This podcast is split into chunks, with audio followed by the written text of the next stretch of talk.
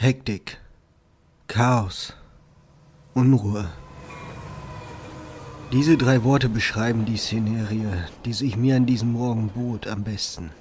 Menschen, die sich aneinander vorbeidringen, auf die Ankunfts- und Abfahrtstafeln blicken, die über den Köpfen der Leute hingen, stehen blieben, Karten an den Maschinen lösten und mit den schnellen Schritten zu ihren Gleisen liefen. Sie wuselten herum wie Ameisen.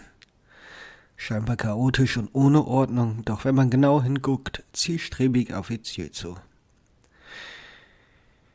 Einige liefen hektisch unter den Druck der Zeit durch die große Eingangshalle, andere bummelten gemütlich herum und hielten hier und da an einen Zeitungskiosk oder an einen der Snackstände an. Die Menschen, die an diesem Tag den Bahnhof belebten, waren vermutlich ebenso unterschiedlich wie die Züge und ihre Ziele, die sie erreichen wollten. Geschäftsmänner mit Anzug, Krawatte und Aktenkoffer, die zu dem wichtigen Termin hasteten, Familien, die freudig aufgeregt die Züge in den lang ersehnten Urlaub nahmen und hier und da sogar Paare, die sich nach langer Zeit der Trennung wieder in die Arme schlossen. Und ich war mitten unter ihnen. Auch ich war mit der Menschenmenge verschmolzen, quetschte mich durch die Masse aus sich bewegenden Körpern und versuchte in den Rummel des Alltags meinen Zug noch zu bekommen. Denn ich war spät dran.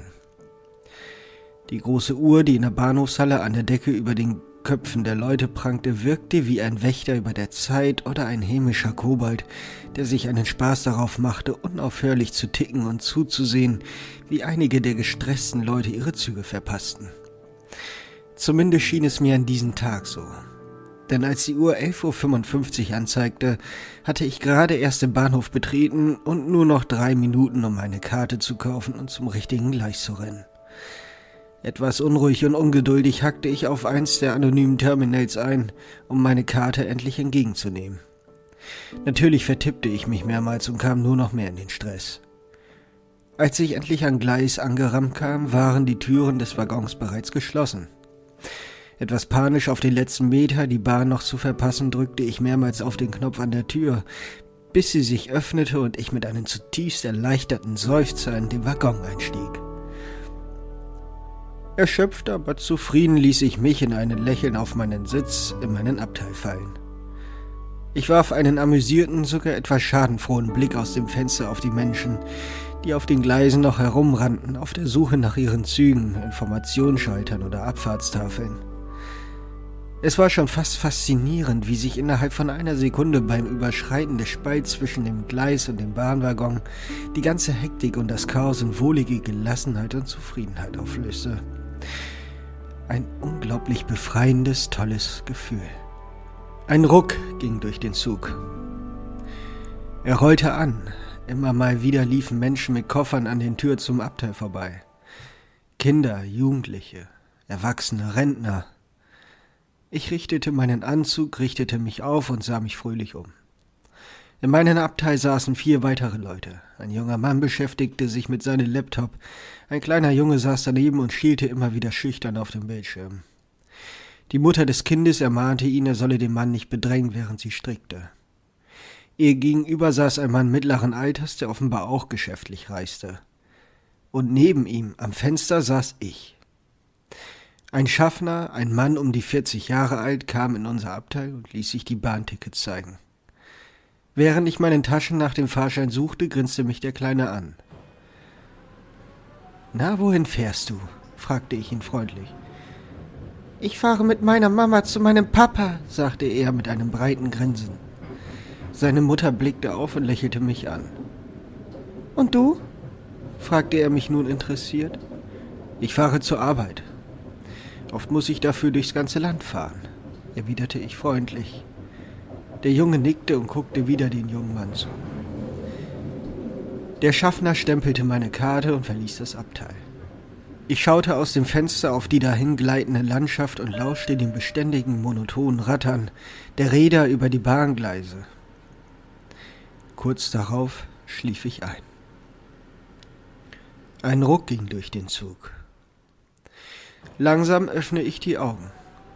Noch immer zog die Landschaft an den fahrenden Zug vorbei. Das Abteil war leerer als zuvor. Die Mutter und der ältere Mann waren verschwunden, vermutlich ausgestiegen oder kurz auf der Toilette. Der junge Mann blickte noch immer wie gebannt auf den Bildschirm. Der Junge schaute sich ein Bilderbuch an, bis er bemerkte, dass ich wieder wach war. Er winkte mir lächelnd zu. Ich war noch etwas benommen, da ich gerade erst aufgewacht war, lächelte aber dann zurück. Das Ruckeln hatte mich etwas unsanft geweckt. Ich schaute wieder aus dem Fenster und sah ein paar kahle Trauerweiden aus Sümpfen hervorragen. Der Anblick hatte etwas Geisterhaftes und Unnatürliches. Unruhe stieg in mir auf. Ich konnte mich nicht daran erinnern, hier jemals eine derartige Landschaft gesehen zu haben. Ich tippte den Mann an und fragte, als er seine Kopfhörer aus den Ohren nahm, wo wir jetzt seien. Doch er wusste nicht, da er nichts mitbekommen hatte. Etwas nervös und ängstlich, meine Station verschlafen zu haben, klopfte ich mit den Fingern auf die Armlehne, während auf einen Schaffner oder auf eine Durchsage wartete. Doch als selbst nach einer halben Stunde immer noch nichts passierte, fing ich an Angst zu bekommen. Kein Schaffner, keine Durchsage, keine Informationen. Selbst die Mutter des Jungen ließ sich nicht blicken. Man konnte doch nicht einfach so lange sein Kind bei fremden Leuten im Abteil lassen und wegbleiben. Noch dazu bei so einem netten Jungen. Irgendwas stimmte hier nicht. Dieses Gefühl einer unguten Vorahnung gepaart mit völliger Ahnungslosigkeit und der hektischen Angst, seine Station verpasst zu haben, war in höchstem Maße bedrückend. Vor allem, wenn man die ganze Zeit auf diese toten Bäume in der sumpfigen Landschaft geguckt hatte. Dann geschah etwas Seltsames. Der Lautsprecher knackte, jedoch ertönte keine Stimme. Wir fuhren in einen Bahnhof ein. Auf den Anzeigen stand jedoch kein Name. Ein Ruck ging durch den Zug. Wir standen. Dann ertönte eine Stimme aus den Boxen. Monoton und tief brummte sie. Alles aussteigen! Sofort sah man eine Vielzahl von Menschen, die auf den Bahnsteig traten. Auch meine beiden anderen Mitfahrer standen auf und gingen hinaus. Sie hatten nicht einmal ihr Gepäck mitgenommen. Es schien, als ob der Junge überhaupt keine Angst hatte, ohne seine Mutter den Zug zu verlassen. Ganz selbstständig stand er auf und ging automatisch hinaus in die Menge der Menschen. Ich war neugierig und zugleich verspürte ich eine tiefe Furcht, ausgelöst durch die maschinenhafte Folgsamkeit der Stimme aus den Lautsprechern gegenüber und mit der anderen Fahrgäste sich auf dem Platz vor meiner Fenster tummelten. Ich nahm meine Aktentasche und folgte den anderen. Ich wollte mich hier nach weiteren Informationen umhören und dann den nächsten Zug zu meinem Termin nehmen. Der Bahnhof war etwas älter. Er schien eine Mischung aus wilder Western und dem 20. Jahrhundert in England zu sein. Es war ein kleines Gleis, auf dem sich jedoch nun gut 200 bis 300 Menschen befanden. Pfeiler aus Backsteine trugen ein Dach. Ein kleines Häuschen aus Holz, über dessen Tür ein Schild mit der Ausschrift Informationen hing, stand gegenüber den Schienen. Das alles wurde von einer sumpfigen Moorlandschaft umgeben. Einige Leute, die hier standen, kannte ich vom Sehen aus dem Zug. Ich bemerkte sogar, dass einige fehlten, wie etwa der ältere Mann und der die Mutter aus meinem Abteil. Und selbst die Schaffner standen auf dem Platz und vor dem Zug und blickten etwas ratlos und leer in die Gegend. Hinter mir schlossen sich die Türen des Zuges und das Pfeifen ertönte. Jetzt saß ich hier fest. Ich beschloss, in das Häuschen zu gehen und mal die Angestellten zu fragen, wie ich hier wieder wegkommen würde. Der Innenraum des Häuschens war genauso kahl wie die Landschaft. Ein Tresen, an dem ein Mann in Uniform stand und mehrere Stühle, auf denen alte Greise saßen und grau wurden.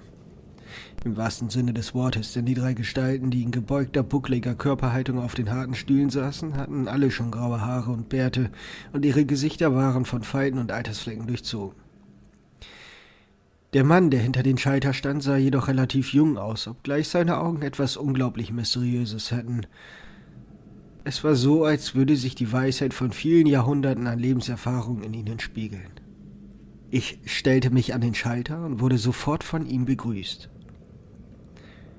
Guten Tag, wie kann ich Ihnen helfen? fragte er freundlich. Seine Uniform sah seltsam aus, nicht wie das eigentliche Personal der Bahn, eine rote Krawatte mit einem weißen Hemd und einer dunkelblauen Weste.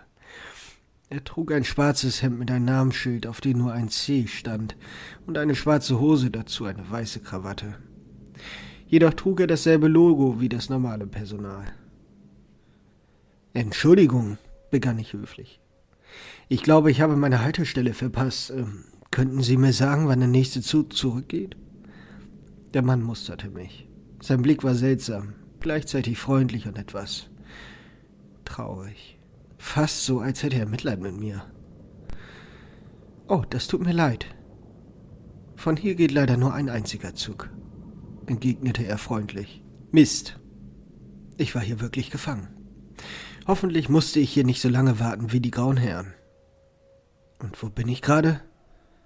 Ich konnte kein Schild mit dem Namen des Bahnhofs sehen. Der junge Herr antwortete, dies hier ist ein Ausweichsbahnhof. Ihr Zug hatte einen kleinen Defekt und wurde hierhin umgeleitet. Leider fährt von hier aus kein Zug zurück, aber Sie können den nächsten nehmen. Die Fahrt geht auf uns. Als Entschädigung für Ihren Schaden. In seiner Stimme lag ein merkwürdiger, wissender, doppeldeutiger Unterton. Ich nickte zögernd. Ich mache Ihnen sofort Ihr Ticket fertig, sagte er nun wieder sehr freundlich. Auf den Tresen stand eine Dose für Spenden. Wofür sammeln Sie denn? fragte ich. Unfallopfer, erwiderte Herr C. knapp. Offenbar ein Thema, über das man nicht gerne sprach. Währenddessen hörte ich einen Zug in den Bahnhof einfahren. Da ist ja schon Ihre Bahn, sagte der junge Mann und schob mir das Ticket über den Schalter zu. Vielen Dank, sagte ich und nahm das Papier entgegen. Ich drehte mich um und wollte gehen, doch der Mann rief mir hinterher Warten Sie. Ich begleite Sie noch zum Zug. Er kam hinter den Tresen hervor und ging neben mir. Wissen Sie, wir legen hier besonders viel Wert auf Kundenbetreuung. Die meisten Kunden, die hier ankommen, sind verwirrt, sauer oder traurig, wenn Ihr Zug nicht ankommt, wo er eigentlich hinfahren sollte. Am Zug angekommen, schüttelte ich seine Hand und stieg ein. Ich suchte mein Abteil und saß erstaunlicherweise wieder mit dem Jungen und dem Mann in einem Raum. Beide schauten leer in das Abteil hinein, die Mutter des Jungen war offenbar schon wieder unterwegs, denn sie saß nicht neben ihrem Kind. Erstaunt darüber, wieder mit denselben Fahrgästen zu reisen wie davor, setzte ich mich auf meinen Platz am Fenster. Vor mir auf den Gleis stand der Mann vom Informationsschalter. Er lächelte freundlich, als ich die Fenster hochschob. Noch einmal vielen Dank.